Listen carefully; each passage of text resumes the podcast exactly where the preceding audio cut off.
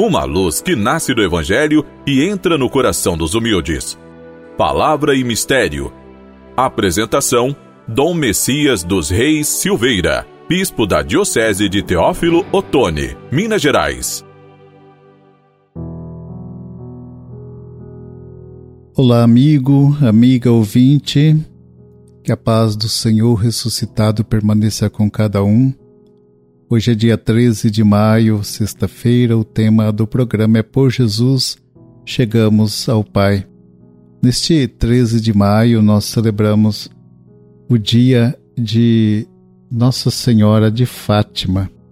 Em 1917, em uma pequena aldeia em Portugal, ocorreram seis aparições de Nossa Senhora a Lúcia, Jacinta e Francisco.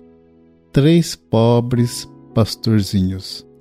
As três crianças testemunharam a Virgem Maria recomendar a oração, conversão e penitência à humanidade que naquela época sofria as convulsões de guerra. A Primeira Guerra Mundial, no ano de 1914 a 1918. E também transformações sociais. A Revolução Russa aconteceria naquele mesmo ano. A mensagem de reparação anunciada por Nossa Senhora lá em Fátima, as três crianças, logo alcançaria o mundo todo, ganhando especial notoriedade durante os papados de São Paulo VI e São João Paulo II. Então, hoje, liturgicamente, celebramos a festa de Nossa Senhora de Fátima, que é padroeira em muitas de nossas igrejas e capelas. E em muitas casas tem também aí a devoção, tem algum quadro de Nossa Senhora de Fátima. Mas também para nós a data é importante, pois lembra a libertação dos escravos pela Lei Áurea assinada pela Princesa Isabel no ano de 1888. No capítulo 14 do Evangelho de João, versículos de 1 a 6, temos a continuação das palavras de despedida de Jesus a seus discípulos após a última ceia. Jesus declara: Não se perturbe o vosso coração. Credes em Deus, crede em mim também. Na casa de meu pai há muitas moradas. Vou preparar um lugar para vós e virei novamente e vos levarei comigo, a fim de que onde eu estiver estejais, vós também. Tomé que lhe diz: Senhor, não sabemos para onde vais. Como podemos conhecer o caminho? Jesus responde: Eu sou o caminho, a verdade e a vida. Ninguém vem ao Pai a não ser por mim. Após a ceia e o lava-pés e depois da saída de Judas, Jesus entra em um diálogo de intimidade com seus discípulos.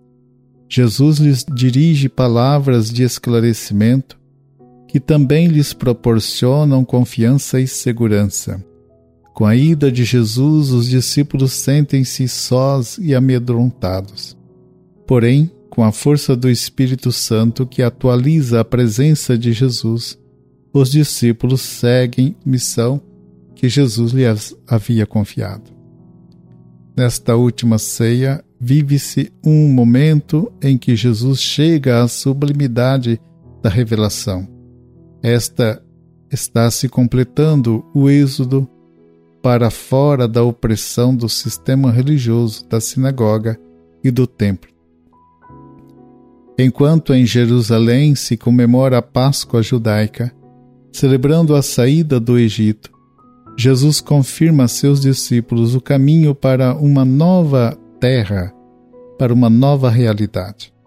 Casa e caminho significam comunidade e missão, centradas no dom da vida eterna. A casa é o lugar da comunidade, não a sinagoga ou o templo. As pessoas não moram no templo, não moram na sinagoga, mas na casa sim. Para os que creem, a comunidade se torna a morada do Pai. O caminho da missão é a aventura do anúncio da vida nova para fora, para o mundo não mais concentrações em torno dos inúmeros cultos da vida, na sinagoga e dos cristãos, no templo. O caminho da missão é o caminho da vida, é Jesus caminho para a vida eterna. Os discípulos retomam a expectativa que tiveram ao seguir Jesus em seu ministério. Por amor e pela misericórdia vividos nas comunidades e na missão, os discípulos são levados por Jesus à comunhão na casa do Pai.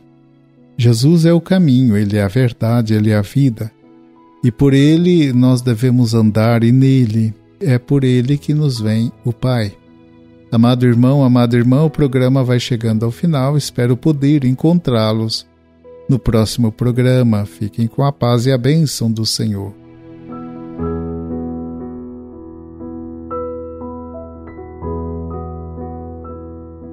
Sede propício, Senhor, ao vosso povo, para que, repelindo sempre o que vos desagrada, se alegre em cumprir a vossa lei por Cristo nosso Senhor.